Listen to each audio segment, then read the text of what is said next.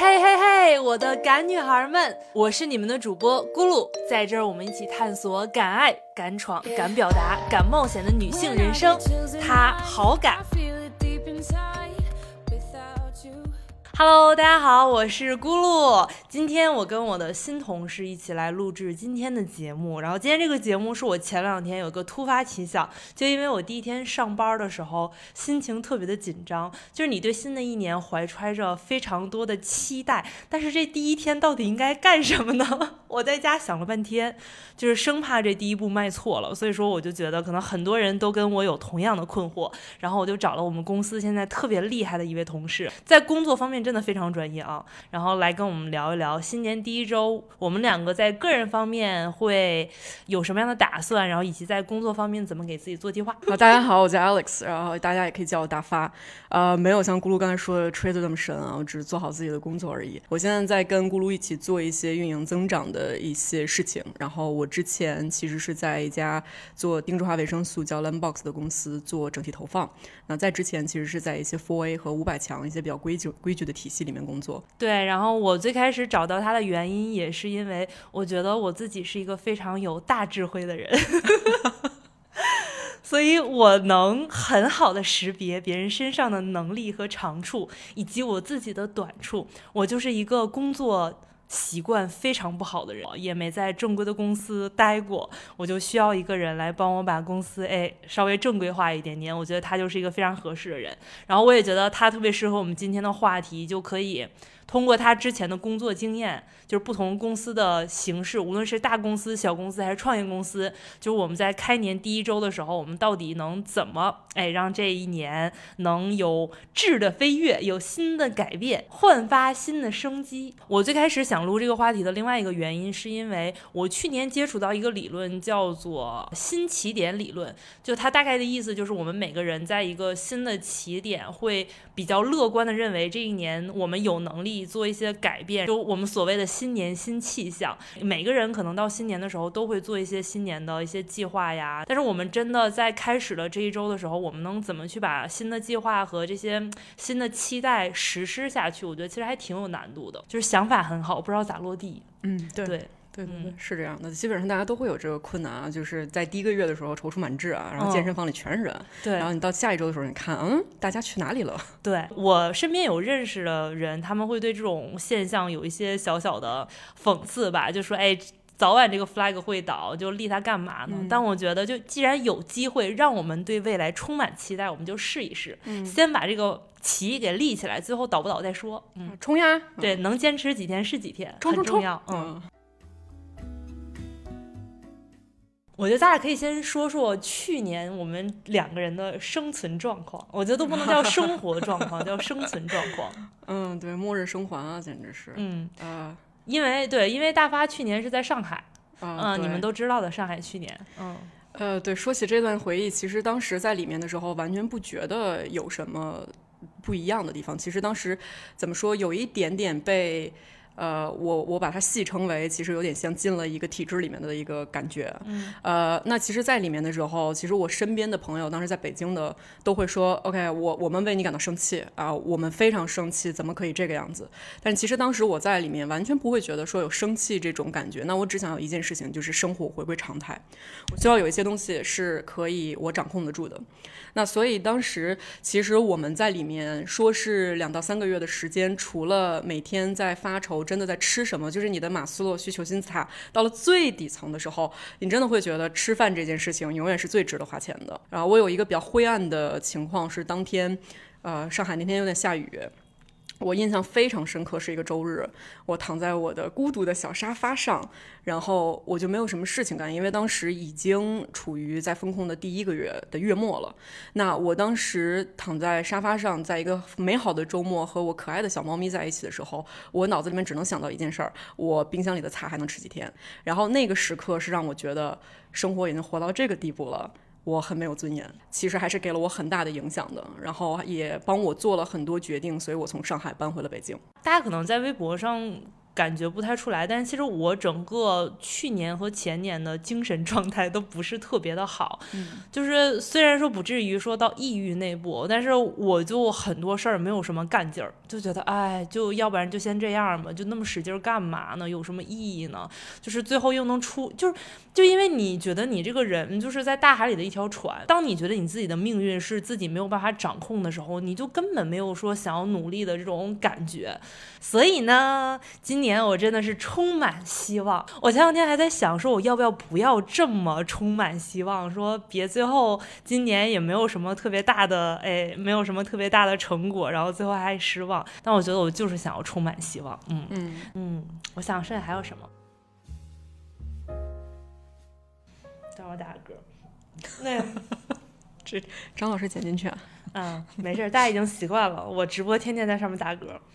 啊，哦，我是过年之前看的，叫它叫二十二十二十法则。然后我过年回来每天都在实践，也分享给大家。大家感兴趣的话可以试一试，我觉得是一个很好的可以帮助你开年的一个方法。它就是每天早上花二十分钟运动，然后花二十分钟。呃，看书，然后还花二十分钟学一个新技能。新技能，刚才他教了我一个抓蝴蝶，呃，我觉得很厉害的一个技能啊。我希望，我希望就是有一天那个咕噜能给你们在视频里面展示一下这抓蝴蝶。No no no，我说错了，我最近过去的几几天时间呢都是错的。它是二十分钟运动，然后二十分钟，但是我方法论错了，对我记错了，我所以因为因为我最近在学 DJ，然后我还在保持我的看书习惯，所以说我就是给自己的就是二十分钟运动，然后二十分钟学 DJ，然后二十分钟看书，然后但是人家原来的意思是，我们要听一下正版的，正版的。哎 呀，是二十分钟运动，然后二十分钟做计划，或者是就是你回顾你过去的，就是前两天，或者是你最近的一些想法，然后剩下的二十分钟学习，就是看书啊，或者是学新技能都行。啊，那差不多，差不多，啊，没有偏离的很远，没有没有很扯。嗯嗯那这样的话，你早晨起来的话，时间会觉得比较紧张吗？啊，但是我又不用准时上班啊。呃，呃那代表其他上班族，我们就呃。那这个就是我觉得，如果要是正常上班，因为其实虽然呃我是这个露露同事啊，但是我是跟正常我们办公室其他小伙伴一起是保持着上班时间和下班时间的。然后我觉得作为上班族来说，我觉得早晨的时间比较好利用，除非你前一天晚上规划好啊。比如拿一个最简单的例子，就是提前晚上先想好你明天第二天要穿什么，然后先拿出来，然后早晨就会节省时间。同时，比如说我其实在自如果自己带饭的话，我会提前一天晚上把所有菜先 meal prep 好，然后早晨的时候炒，因为我觉得那个饭放一晚上就不好吃了。嗯对，所以这个就是一些我觉得早晨能利用上的时间。然后还有就是我今年其实因为通勤时辰时间变长了，我现在还养成了一个我自己比较喜欢的习惯，就是在地铁上看书，给自己一个借口买了个新的 Kindle。嗯、确实还挺好用的。国内还能买吗？嗯、可以买得到哦，但是这个需要一些就是海购。哦对对对，啊，是老款吗？新款不是是新款的，是二零二二年那个新款，非常好看。我给你看，特别薄，特别轻。我看看哦，春节的过程当中拍了一个哦五天读哇，很小很轻。但跟我那个差不多，哦，是吗？因为我之前用的是、但是这个蓝色好好看。哦，对，这是我的是白色去年的的新色。哦，对我，因为我今年过年的期间拍了一个五天读五本书的挑战，然后真的 Kindle 真的是太好用了。嗯，对，就是你随时都可以拿着，然后非常的轻巧，然后翻书也很方便，然后无论在什么样的光线下看书都很舒服。哦那说完个，人啊，说完个人，我们来说说工作。哎，大发同学，你的新一年工作是怎么计划的呀？快给老板汇报一下。下。哎呀，这个其实说到工作的这个计划，其实刚才我还在想啊，我觉得好像也没有什么特别宏伟的计划。然后我自己个人对于工作而言呢，我觉得工作是我会认真工作。那我认为工作认真，我才能获得让我工生活幸福的一个动力啊。其实说白了就是工作能带来更好的配更好的钱。那钱肯定是能给你更好的幸福感的。那你如果想要挣更多的钱，那一定要有更扎实的能力。那这个是我对待工作本身的一个看法。然后同时我自己认为我还是一个比较责任心驱动的人。如果作为管理者来说的话，其实开年做的很重要的一个事情是，一定要鼓励大家的士气。呃，新的一年做好目标，然后把团队的这个士气和劲头鼓上来是非常非常重要的，因为大家都会有一个心里的仪式感的感觉嘛。啊，新的一年了，我要做新的自己了。那工作也是一样。那我觉得在这个时候，其实如果作为一个管理者，或者说你是带团队的人，那你一定要去关注团队下面他们的想法是什么，大家的情绪是什么，然后能把大家这个情绪调动起来的时候，我觉得对团队而言是一个很好的东西。我特别希望他讲的原因，是因为我真的没有计划，我也没有 完，然后结果大家下面开始喷哪儿找的人，所以我就很希望，哎，他能讲出来什么不一样的。哎，但是你说，比如说工作计划，比如说你想象中有工作计划的人，他大概是什么样的？嗯，我自己会每年春节。的过程当中，或者是春节之后，我会在我笔记本最后一页，把我今年想要达到的目标，就是各种天马行空全都写上。就是即使是非常非常空的，就比如说啊，我今年想要买个大房子，我今年要挣一个亿，它再不切实际，就只要我有一个东西，我有想法，我想要的话，我就大概会写在那个上面。到最后一步的时候，我会修改的。到我认为一个比较切合实际的一个情况，我开始做这个事儿是有一次我回我父母家，我特别无意翻到我初中的时候写的一个本儿，就说我到我多少多少岁的时候，我想要学会这么这么多东西，然后当时真的是我瞎写的，然后后来发现我真的达成了，所以我觉得有些东西就是你可能觉得自己好像达不成，但也许。嗯，敢想，你把这个想法放出去，就也许就有了。嗯，这这个我还是蛮认同的。就如同我们去年在立那个新年 flag 的时候，后来发现大家其实完成的都不错。嗯，那如果说到这种新年计划，其实我对工作相关的确实有一个信条跟准则吧。我是希望今年在工作当中能够自己去挖掘能学习的领域。嗯，呃，就是因为之前做的东西也比较垂一些，我是做 marketing 出身的。那我今年最实际的目标就是，比如说把整体公司链条下面能够运转的模块全都学通。同时，我自己也是希望说能多看一些管理类书籍，然后包括其实买之前大家一直都说的这个零到一，然后包括像啊米歇尔奥巴马的自传，其实我也在排在排队啊，在排队。最近在看乔布斯的那个自传，还是蛮有意思的，他简直就是也很神奇的人。哎，我前一段我看那个迪士尼的呃 CEO 的自传，才知道福克斯，呃，对，哎，叫什么？皮克斯啊，皮克斯，对对，是乔布斯。对我今天正好看到这一张啊，我我当时才知道。然后就是迪士尼那个 CEO 还讲说，他从呃乔布斯手里把他买走的整个过程，应该很艰辛吧。就他当时描述的是，他非常非常的忐忑，不知道怎么开口去说这件事情。他觉得这是一个非常非常疯狂的想法。然后，而且他的前一任 CEO 跟皮克斯的关系跟乔布斯闹得特别僵，嗯，所以说他更觉得这件事情非常的糟糕。但是他真的开口说，他就说我有一个非常疯狂的想法。他说乔布斯听完之后沉默了一段时间，说这个想法也没有那么疯狂，就也许我们可以聊一聊。他就是就是在书里说了一段我最喜欢的话，他就说很多我们认为就大概意思啊，就是很多我们认为。为非常疯狂或者是不切实际的想法，就如果说你真的付出行动，付出你这些毅力，可能真的会实现。我可以理解，因为其实这个乔布斯。呃，我觉得他是一个疯狂的人吧，呃，然后他在书里面就描述他是一个具备这种现实扭转还是现实扭曲力的人。其实他是一个怎么说？我觉得是一个非常有个人感召力的领导吧。然后他再加上年轻的时候学禅修，然后他是一个嬉皮士，然后去印度的那种啊，然后所以他其实对于我个人觉得他其实具备一种洗脑的能力。嗯啊，他把他让你完全觉得不可能的事情也会变成可能。然后所以其实当时麦克团队就说。呃，如果是一个正常的领导，一个普正常人啊，有有同理心的人来做这个项目，麦克绝对不会成为这么完美的产品。我觉得就是咱俩看那个书还挺巧的，就他俩中间的这段这段碰撞，就说他们在一个白板上面写着就收购这件事情的 pro 和 con，然后优点和缺点的时候，然后我觉得乔布斯说了一段。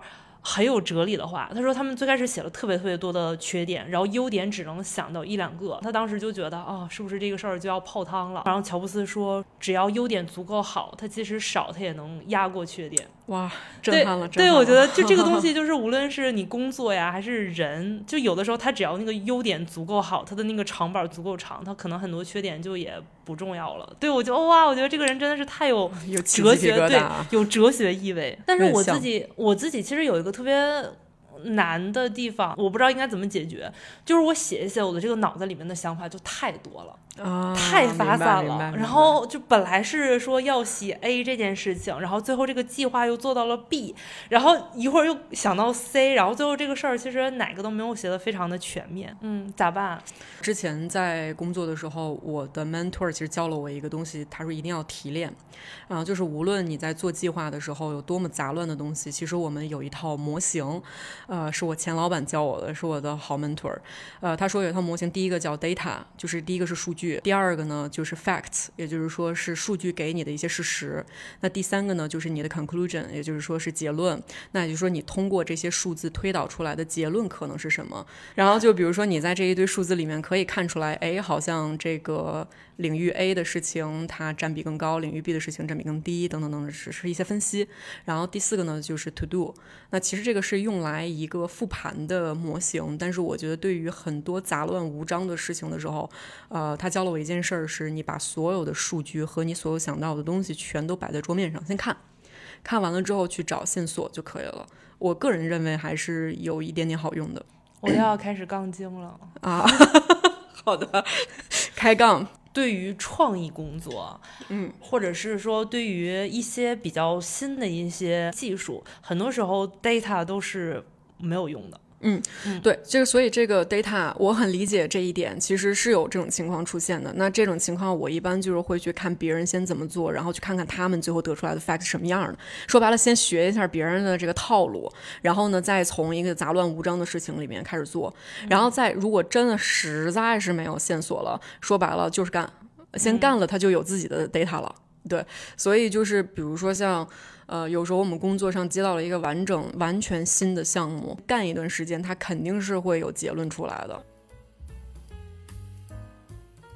那你有什么可以帮你自己增加新年仪式感的事儿吗？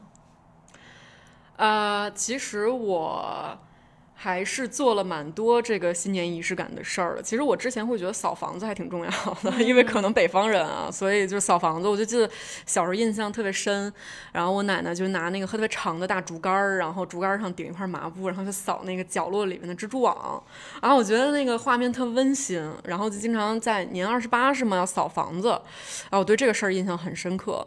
然后后来呢，呃，其实越长大，对于买新衣服这件事儿也没什么概念了。小时候还是会觉得啊，穿一身新衣服，因为我印象里面也是一个很小的画面，我可能才五六岁，我当时特想穿新衣服，高兴死我了，给我。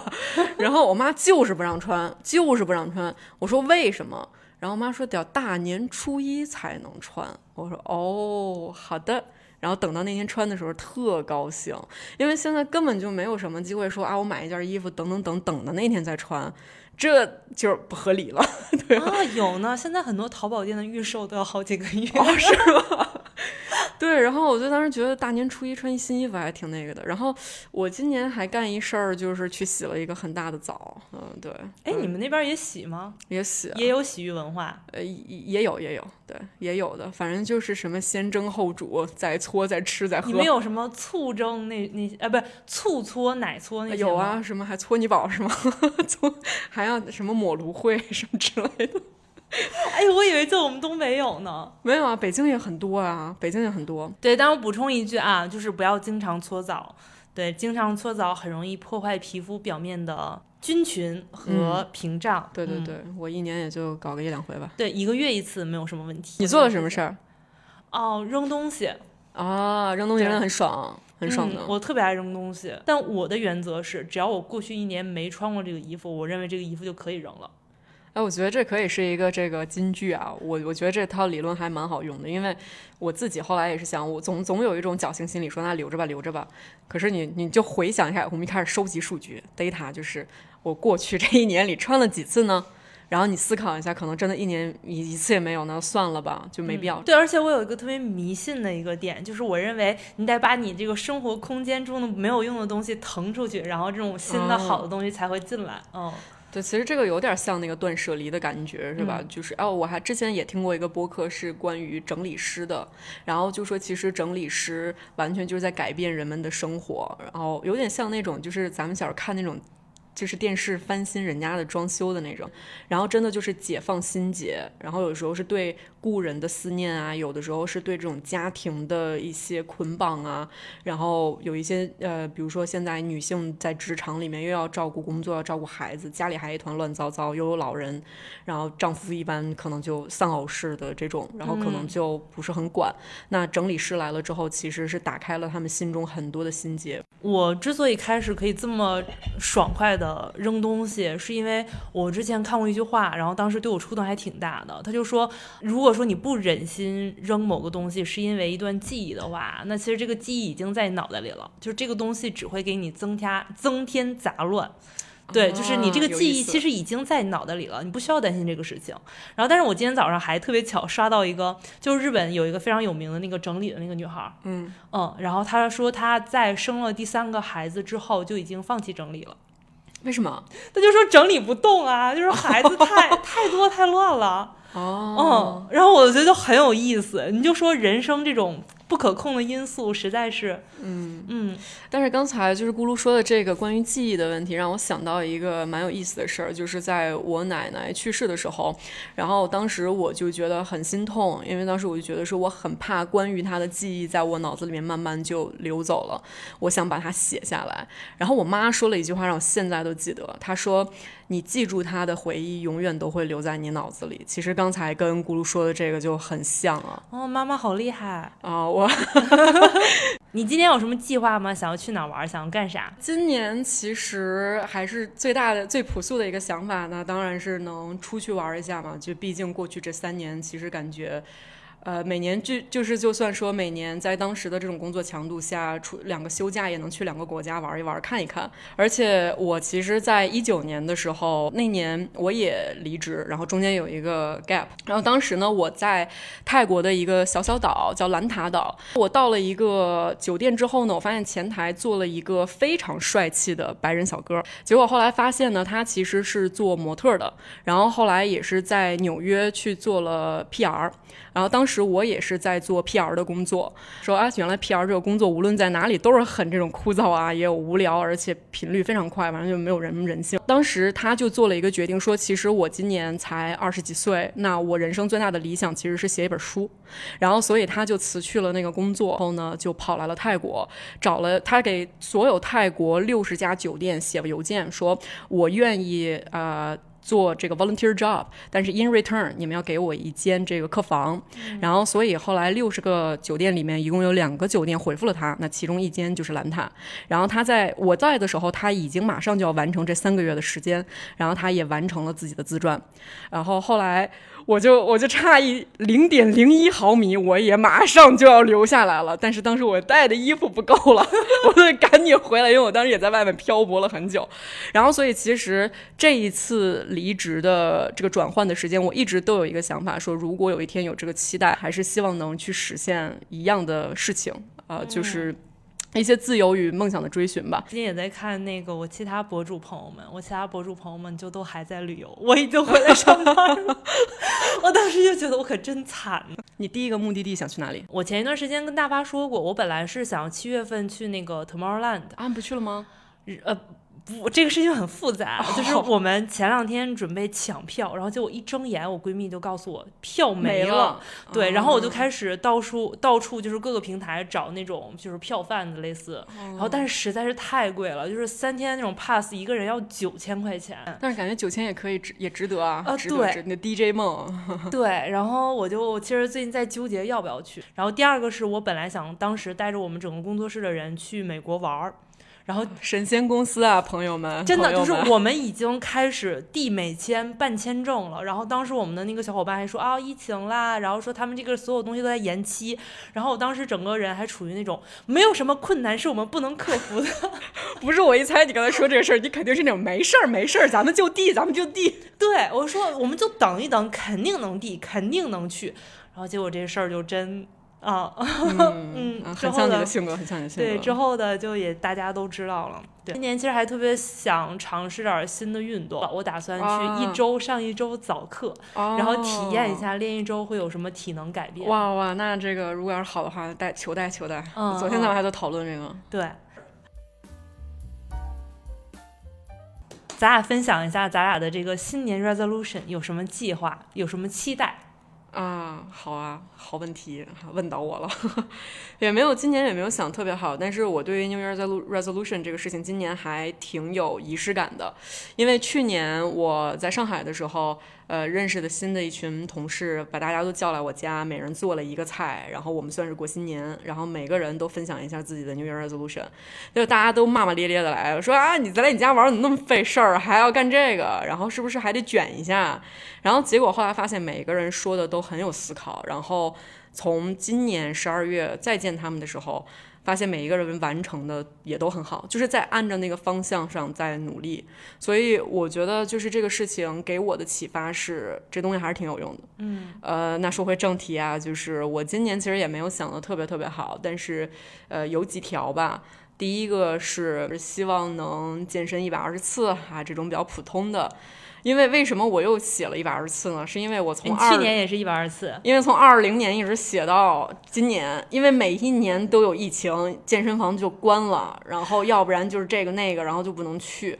我就想，那行吧，今年再写上吧，万一成了呢？嗯，然后还有就是有一个比较踏出自己舒适圈的是，呃，希望能多交朋友。呃，在二零二二年的时候，因为经历了很痛苦的一段时间，然后后来就发现我有一段时间非常孤独。呃，没有人能懂我，然后没有人能明白我到底想说什么，我都要就是我不知道大家有没有一种失落感，就是当你跟一个朋友去说一个事儿的时候，你发现他没有 get 到你完整的意思，他就开始往另一个方向说，你再去解释的时候，就是会有一点点小失落，但你内心是觉得这个朋友是非常重要的。第一呢，我觉得之前在一个圈子里面的朋友可以加强联系；第二呢，就是不要去害怕说，呃，所谓的社恐。交朋友这个事儿是，当你认识更优秀的人，你自己也会被激励的更加优秀。对，然后还有一点就是，希望今年在自我成成长上，呃，更加努力吧。推荐大家一本书，就是那个《也许你该找个人聊聊》，呃，是一个很有意思的书。它是讲一个心理咨询师自己的案例。这几个人，他们其实在给所有人打开一个认识心理咨询以心理咨询师在做什么的一个途径吧。呃，我跟你有一个非常相似但是又不太一样的一个，就是新年的期待。嗯，呃其实我不社恐，我有的时候会跟别人说我社恐，但是我完全不害怕见陌生人。就是你嗯把我丢到一个一个屋子里，所有人我都不认识，我其实反而更自在。就是我能跟这些人特别自在的去交流，但是我非常不擅长建立那种深入的长期的关系。哦，对，这个是我人生非常长时间的一个，就是很大的一个障碍。嗯，当时我们公司接受投资的时候，我们投资人就问了，就是我们整个团队的小伙伴儿，就说，哎，他天天跟谁玩儿什么的，所有人说的名字都是一样的，因为就是我的生活里基本就是那几个人。哎，那你跟这个张老师其实真的，就是我不知道朋友们有没有注意到，张老师真的是他们俩这个契合程度，我觉得是我见过的情侣里面非常舒服的啊。呃，那你们两个有没有对于今年，比如说感情也好啊，或者自己的这个成长计划啊，对于两个人来说的有什么想法吗？然后我俩其实特别期待的一件事儿是，我俩在大理买了个房子，哇，呱唧呱唧，大理真的不错，我之前去玩了一趟啊，可以徒步。嗯，好像说是二三年年底可以交房，但是、哦嗯，但是不确定，所以说大家真的一定要攒钱。这个其实也跟我今年的想法有一个特别契合的。呃，今年大家问我生日想要什么的时候，我说其实没什么想要的，就是有一句话，呃，英文是说，呃，I can live with them, I can live without them。嗯所以就是这些东西可有可无的时候，就选择不买了。嗯，呃，其实这个也是今年风控给我一个特别好的正向的一个反馈。对，就是消费确实有的时候挺能让人快乐的，而且它会让给你生活注入一些新鲜感。但是真的，大家就是要买你自己需要的东西，就是不要超前消费，真的不要超前消费，就尤其很年轻的时候。嗯，我觉我觉得这个其实刚才给我敲了一个这个这个钟啊，我觉得这个新新年开始，其实财政计划是一个蛮好的 plan 要做的。OK，那这个就是这期内容啦，不知道最后会减多少，然后大家记得多多关注我，好的，拜拜，拜拜，下期见，拜拜。Yeah. I